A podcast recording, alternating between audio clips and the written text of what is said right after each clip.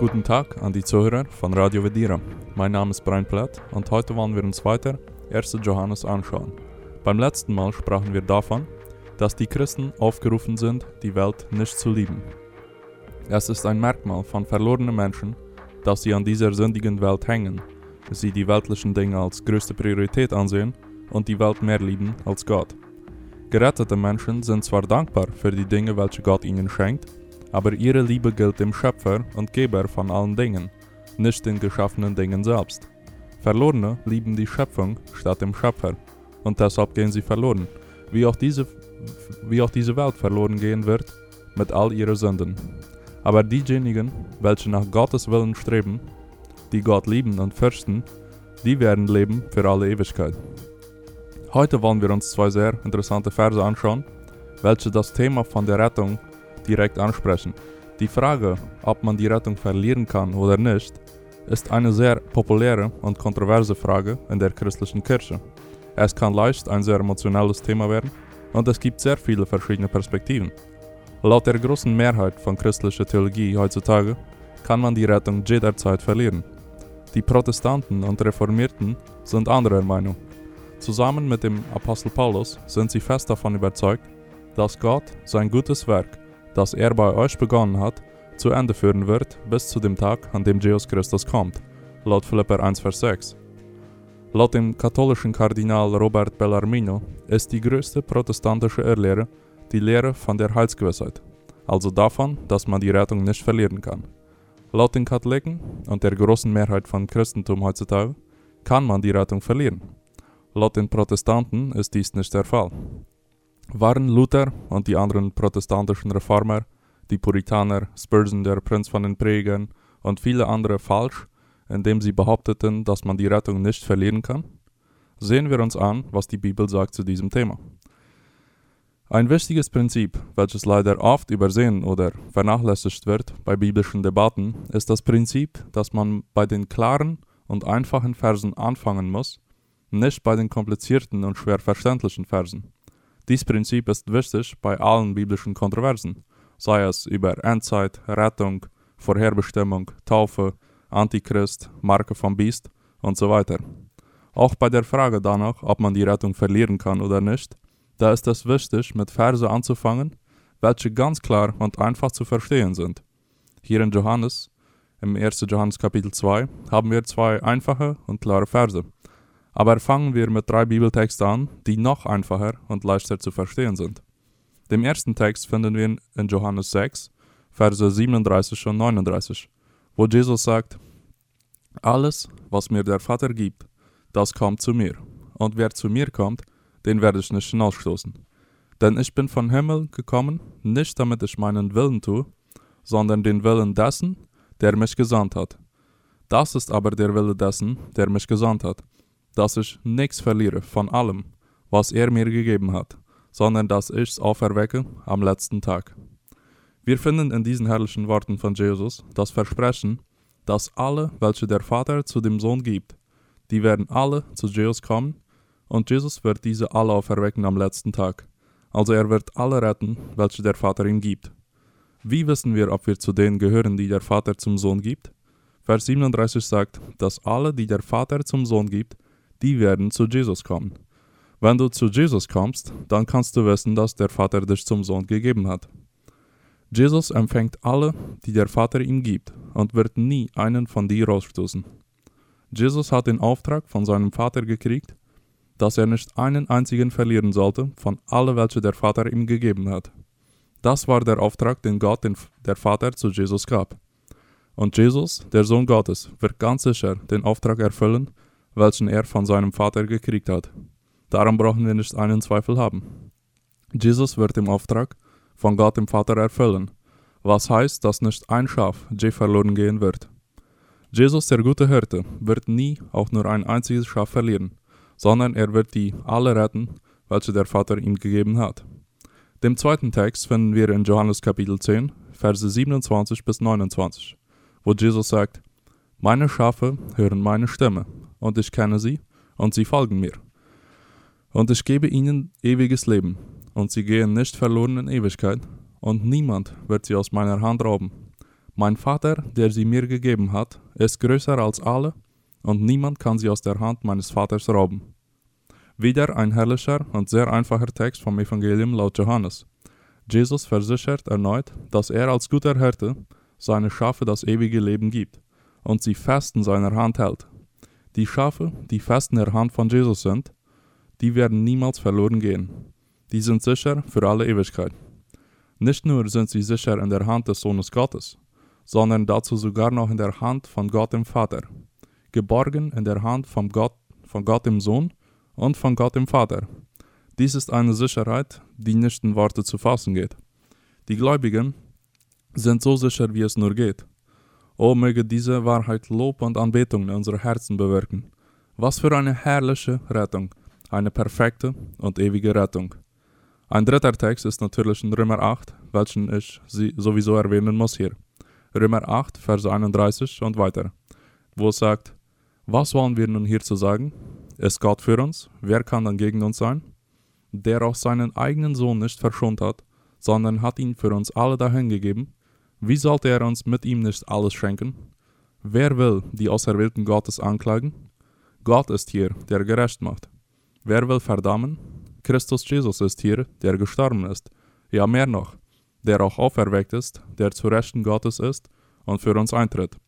Wer will uns scheiden von der Liebe Christi? Trübsal oder Angst oder Verfolgung oder Hunger oder Blöße oder Gefahr oder Schwert? Wie geschrieben steht im Psalm 44, um deinetwillen werden wir getötet den ganzen Tag. Wir sind geachtet wie Schlachtschafe.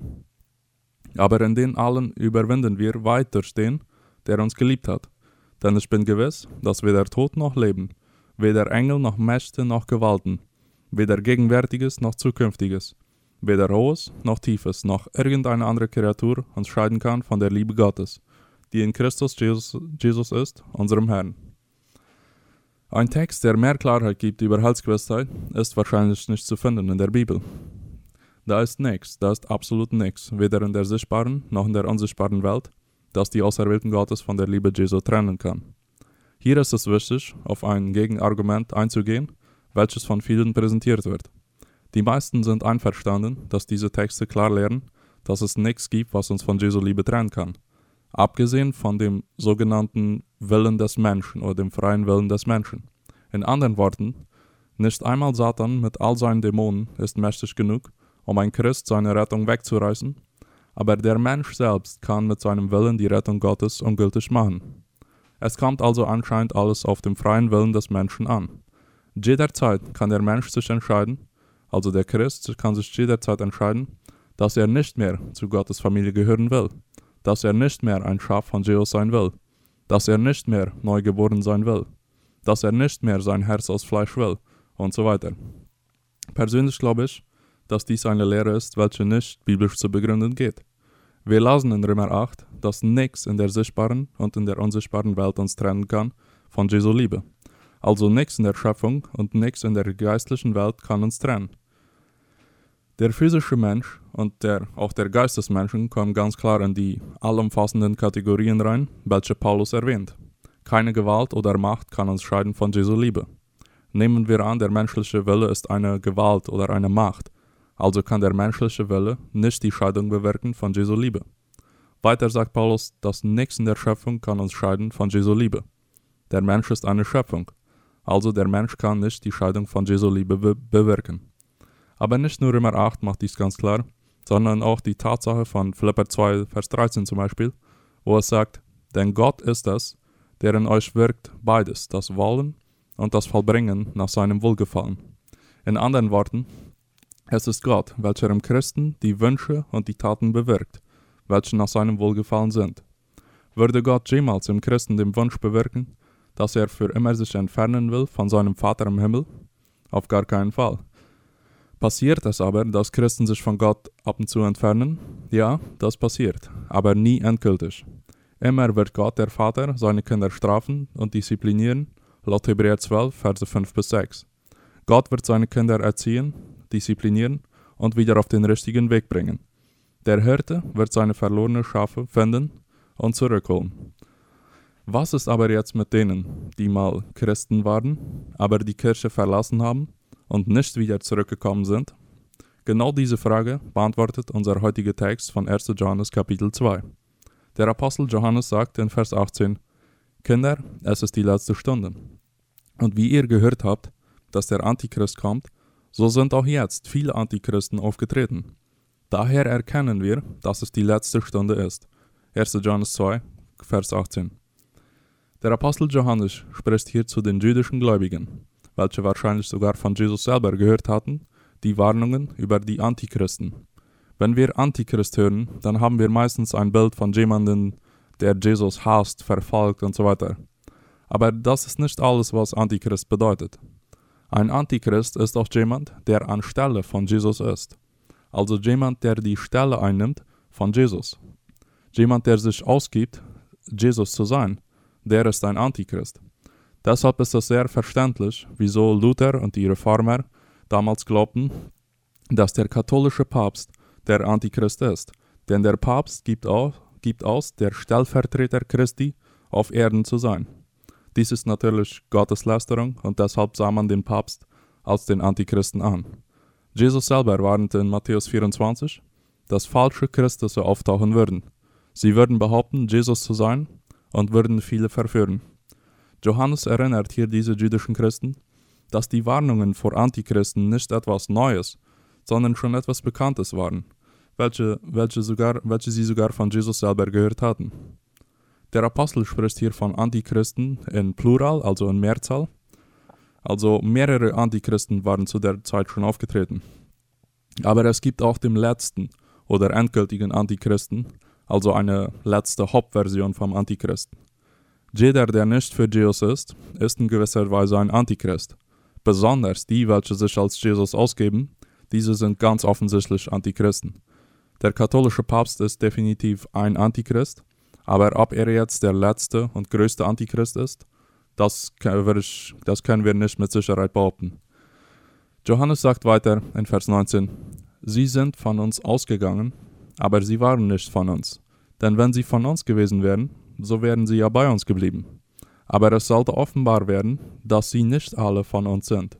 1. Johannes 2, Vers 19. Diese Antichristen sind von der Gemeinschaft der Gläubigen weggegangen, damit ganz klar offenbar werde, dass nicht alle, die behaupten, gerettet zu sein, wirklich gerettet sind. Nicht alle, die behaupten, zu, zum, zur Familie Gottes zu gehören, nicht alle sind wirklich von Gottes Familie. Dies ist eine sehr starke und aber sehr direkte Aussage von Johannes. Wenn jemand die Kirche oder die Gemeinschaft von den Heiligen verlässt, dann ist das ein Zeichen davon, nicht nur, dass sie nicht Christen sind, sondern sogar, dass sie nie Christen waren. Johannes bekämpft jegliche falsche Gedanken darüber, dass jemand Christ sein kann für eine Zeit oder zu Gottes Familie gehören für eine Zeit und danach aufhören, Christ zu sein. Dies ist vollkommen unmöglich. Die, welche von der Kirche rausgehen, und äh, zur Welt gehen und niemals mehr zurückkommen, die waren niemals wirklich von der Kirche. Die waren niemals von uns, sagt Johannes. Dies ist, was Johannes ganz klar lehr lehrt. Ein sehr wichtiges Zeichen von einem wahren Christen, von einem, der Heilsgewissheit haben kann, ist, dass die Christen sind und bleiben bis zuletzt. Ein Christ, der adoptiert wurde von Gott in die Familie Gottes, der wird für immer ein Kind Gottes sein. Wer wirklich zu Gottes Familie gehört, der wird immer zu Gottes Familie gehören. Wer wirklich zu Jesu Schafe gehört, der wird immer von seinem guten Hirten gesucht, gefunden und zurückgebracht werden. Ein wahrer Christ kann durch schwere Zeiten gehen und vielleicht eine Weile lang sich entfernen von der Kirche, aber er kann dies nicht auf lange Zeit tun. Ein Christ liebt die Gemeinde, er liebt die Braut von Jesus, er gehört zur Familie Gottes, er ist zu Hause bei den Heiligen, er identifiziert sich mit den Schafen Gottes. Ein Christ begehrt die Gemeinschaft der Gläubigen bis zum Ende. Er liebt die Kirche, auch wenn sie nicht perfekt ist, aber er liebt die Braut von Jesus Christus. Es ist nicht möglich, den Bräutigam Jesus zu lieben, aber seine Braut, die Kirche, zu hassen. Dies ist unmöglich. Wer Jesus liebt, der wird auch seine Braut lieben. Zusammenfassend haben wir also ganz klare Texte gesehen, welche zeigen, dass es nichts, aber auch wirklich gar nichts gibt, das uns von Jesus Liebe, von Jesu Liebe trennen kann. Jesus hat im Auftrag von seinem Vater gekriegt, dass er nicht ein einziges Schaf verlieren sollte. Also alle Schafe, die der Vater zu dem Sohn gibt, diese soll der Sohn retten und nicht ein einziges verlieren. Jesus, der gute Hirte, wird ganz sicher den Willen seines Vaters erfüllen und nicht ein einziges Schaf verlieren. Er gibt die Schafe ewiges Leben und hält sie fest in seiner Hand, so dass keiner die Schafe wegreißen kann aus der Hand von dem Sohn Gottes und sogar noch von, dem, von Gott dem Vater. Sie sind sicher. Und wir sahen in 1. Johannes, Verse 18 bis 19 vom zweiten Kapitel, da sahen wir, dass diese, welche abgefallen sind und sich entfernen von der Kirche, diese waren niemals wirklich Christen. Es ist unmöglich, Christ für eine Zeit zu sein und später nicht mehr. Wer Christ ist, ist immer Christ. Denn Gott wird das gute Werk beenden, welches er im Christen angefangen hat. Laut Philipper 1, Vers 6. Soweit die Sendung von heute. Viel mehr könnte noch gesagt werden über dieses Thema, aber möge diese biblische Wahrheit uns zum Lobpreis von Gott führen. Mögen wir dankbar sein für solch eine komplette und vollkommene Rettung, welche nie verloren gehen kann. Nur ein Häusler wird so etwas hören von Heilsgewissheit und davon, dass die Rettung nicht verloren werden kann und dann daraufhin so leben wie, wie Dämonen. Aber die wahren Schafe hören dies und wollen umso mehr nach Gottes Willen streben. Möge es uns anspornen, umso mehr Gott zu lieben und zu dienen, da er uns mit solch einer unglaublichen, kompletten und ewigen Rettung begnadet hat. Gott sei alle Ehre dafür. Ich wünsche eine gesegnete Woche. Auf Wiederhören.